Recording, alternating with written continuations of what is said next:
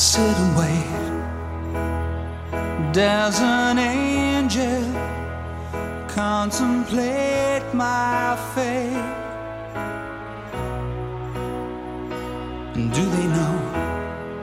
En el 2011 salieron de casa para dar una vuelta a África. Habían llegado dos años antes de un viaje en velero alrededor del mundo y se habían quedado con ganas de seguir viviendo aventuras.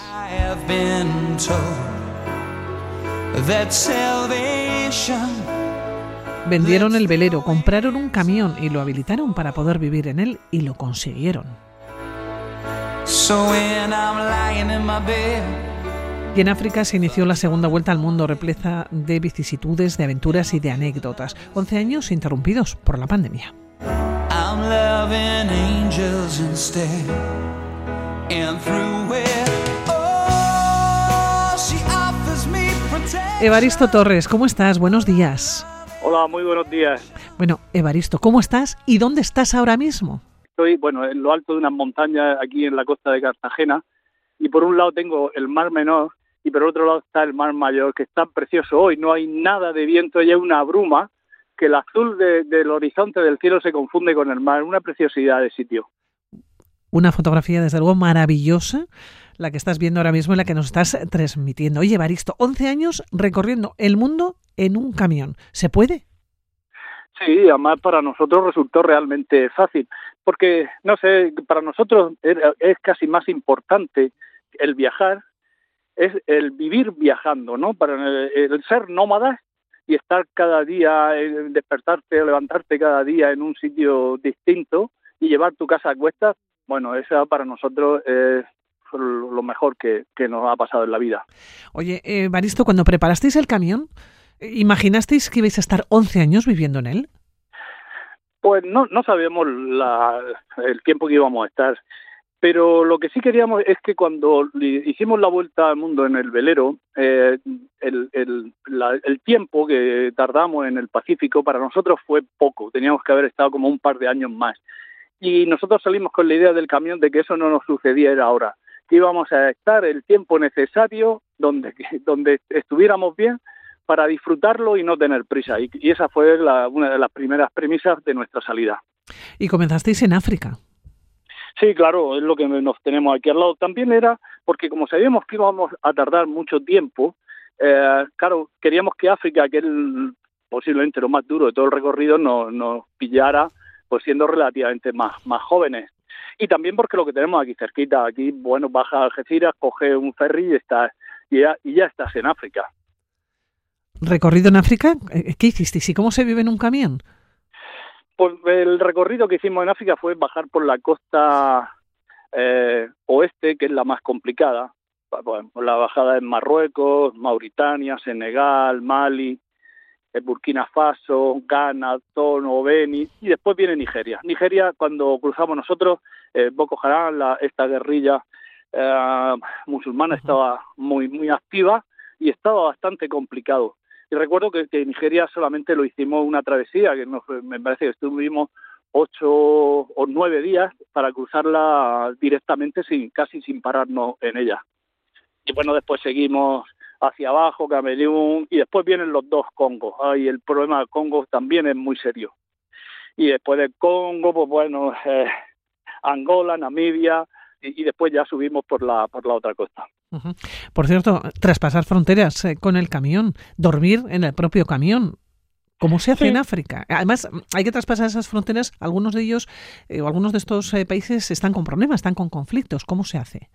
Bueno, pues como todo, un, bueno, cada persona es, es- es- está especializado en, en, cualquier área, ¿no? De, la ciencia o tal, y nosotros estamos especializados en recorrer el mundo, como aquel que dice. Entonces, pues, lo de pasar fronteras, pues, bueno, ya nos conocemos bastante cómo funciona y cómo podemos hacerlo.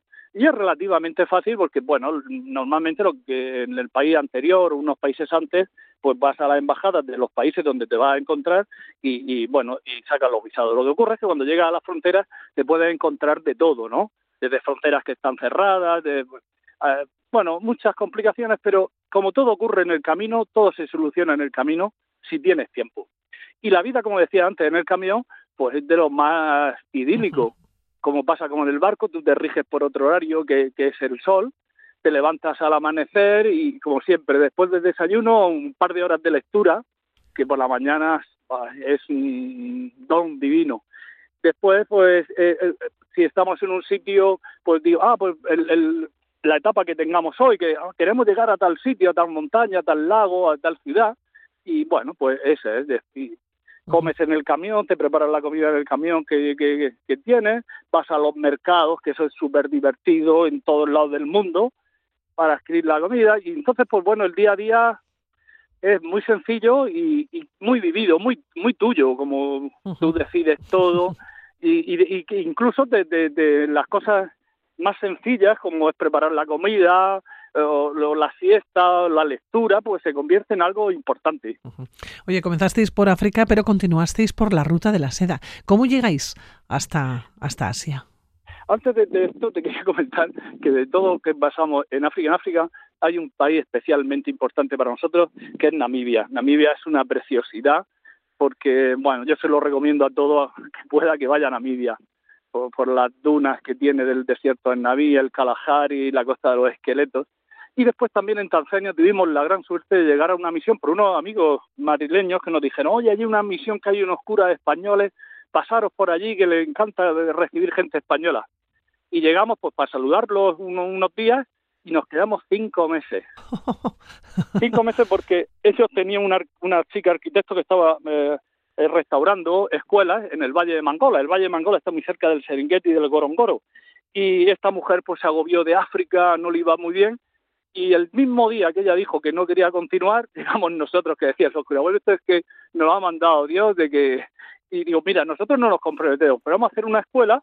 La escuela de restauración duraba un mes y, allí estuvimos eh, y restauramos cinco escuelas. cinco escuelas que eran eh, eh, inmensas, porque aunque la aldea era pequeñita, por ejemplo, la primera escuela, que era un pueblo de se llama Jobás, allí en la escuela había 545 niños, entre los 5 y los 13 años necesitaban un espacio, lo conseguisteis poquito a poquito y cada uno y por el camino, ¿no? Habéis ido dejando vuestra vuestra impronta. Oye, salís em, de África, entiendo que con cierta pena porque estuvisteis mucho tiempo, ¿no? En el continente, pero también tenéis el objetivo, decíamos, de la ruta de la seda porque queríais llegar al sudeste asiático. Sí, claro. Eh, con África pasa como con el desierto. Cuando llegas por primera vez a él, es una cosa que o la amas o la o la odias. No no te quedas indiferente a ello, ¿no? Y, África cuando te toca el corazón, pues, bueno, es muy dura, pero, pero, pero después resulta genial. Bueno, sí, después cruzamos de Egipto a Turquía en, barco y después de Turquía pues Irán y después vinieron todos los, los las antiguas repúblicas soviéticas, Turkmenistán, Uzbekistán, Kirguistán, y todo esto fue precioso porque es la ruta de la seda, es una arquitectura diferente. Eh, Uzbekistán sobre todo, Samarcanda, pues es, es, de los sitios míticos. Después de allí también subimos por una de las carreteras eh, más míticas que hay, que es el, el Pamir, la carretera del Pamir, que le llaman la autopista del cielo. Es una carretera que, que transita, bueno, nosotros estuvimos más de dos semanas por ella a más de 4.000 metros de altura con puntos de que superan los 4.800 metros. Un sitio genial. Y bueno, después de allí bajamos a China y de China teníamos que subir a Pakistán, porque el problema ahora de pasar al sureste es que nada más que se puede pasar por Afganistán y por Pakistán. Afganistán entonces estaba en guerra, era imposible, y entonces Pakistán, pero en Pakistán no teníamos visado. Y bueno, fue un, poco una odisea, pero al final lo superamos. Evaristo, mil y una anécdotas, eh, mil y una, decíamos al comienzo, vicisitudes. Probablemente en todos los países que habéis pasado os habéis encontrado con ellas. Claro, es que tú imagínate lo que dan 11 eh, años de recorrido. Mira, cuando llegamos a Pakistán, a unos 100 kilómetros de la frontera, había habido un terremoto y el terremoto había ocasionado un se taponó un valle un barranco enorme por donde circulaba la carretera y entonces se, se hizo un lago de 14 kilómetros de largo que sepultó a varias aldeas y además la carretera la dejó varios centenares de metros debajo del agua. Cuando llegamos allí no había manera de pasar. Para atrás no podíamos retroceder porque los chinos no teníamos el visado chino y solamente podíamos salir por aquel valle, no era no había otra posibilidad, ¿no? Y bueno, después de no sé, estuvimos un par de semanas, un poco más, y, pero todo se soluciona y pasamos. Y pasasteis, recorristeis el eh, sudeste asiático, llegasteis hasta Rusia y volvisteis a Europa porque había que hacer esa parada técnica, ¿no? Estabais pensando ya en América. Claro, bueno, pues sí, de Asia también me, gustaría resaltar Mongolia.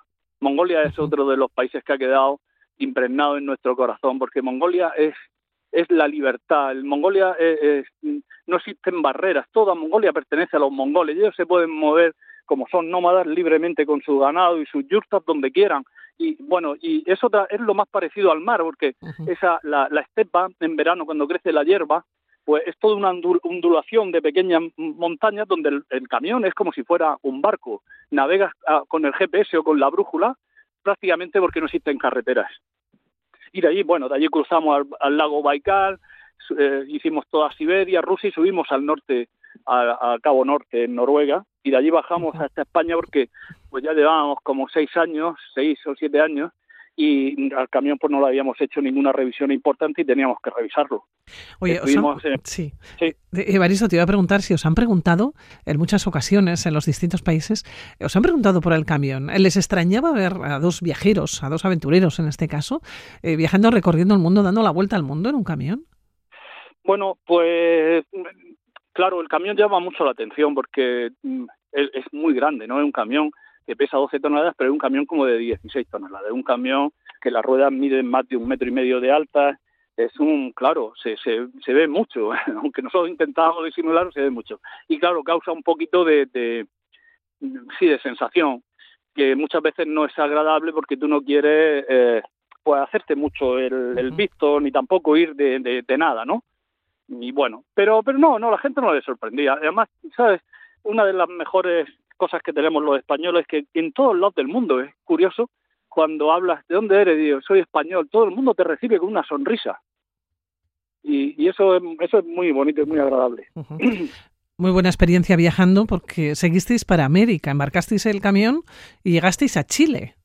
Sí, después embarcamos ahí, cruzamos hasta Jalifa y después, eh, pues un sitio también que nos gustó mucho fue Terranova cuando llegas, que se llama el puerto de los vascos, pues hombre, eh, tiene una historia increíble porque ya en el siglo XV y XVI los, balleneros, iban y los balleneros iban a la pesca de la ballena, ¿no? Y entonces muchos nombres recuerdan a, los vascos, ¿no? Y dice, joder, estar aquí. Y nada más nosotros llegamos como uh, para el mes de, a finales de abril, mayo, ¿no? Todavía el mar estaba helado y nosotros no habíamos conocido eso. Eh, la sensación de ver todo el mar helado hasta el horizonte, pero eh, no era solamente, no era uniforme, porque eran todo como unos bloques de hielo como si fueran de grandes como un coche, ¿no? Y estos bloques de hielo se mueven porque la marea baja y sube. Bueno, una sensación increíble que nos encantó de Terranova. Después cruzamos todo a Canadá y subimos a la Rocosa y de allí hasta Alaska. Otro de los sitios que nos encantó fue de la Rocosa hasta Alaska por el, por el Yukon. Eh, ese es un gran territorio salvaje y solitario que, que, nos encantó. a nosotros nos gusta mucho la soledad, ¿sabes? Sí, los territorios salvajes, ¿no? Exactamente, territorios salvajes y, solitarios, ¿no? Y pues, decía Quevedo que el que no anda, el que no está bien solo es que anda en mala compañía. y, nosotros, pues bueno, pues los sitios así, esa inmensidad, esos sitios salvajes, solitarios, pues para, para nosotros eran muy especiales. Bueno, eh, por ejemplo, Araca, mm, que yo había estado hace 30 años escalando el McKinley, pues ahora no me resultó tan, tan bien porque los americanos viajan mucho a Alaska, es como su, su sitio de salida y hay una multitud de grandes caravanas americanas que están por todo, por, Copan Alaska y Alaska tiene muy pocas carreteras y está más para visitarlo y conocerlo en avioneta. Pero para nosotros eso nos era caro y bueno, pocas cosas pudimos hacer por allí. Bueno, que llegasteis a Chile porque cruzasteis toda América. Toda América, de norte Allá os pilló la pandemia. Sí, así nos pilló la pandemia, que, mi mujer decía, gracias a Dios que te ha pillado, te ha pillado aquí.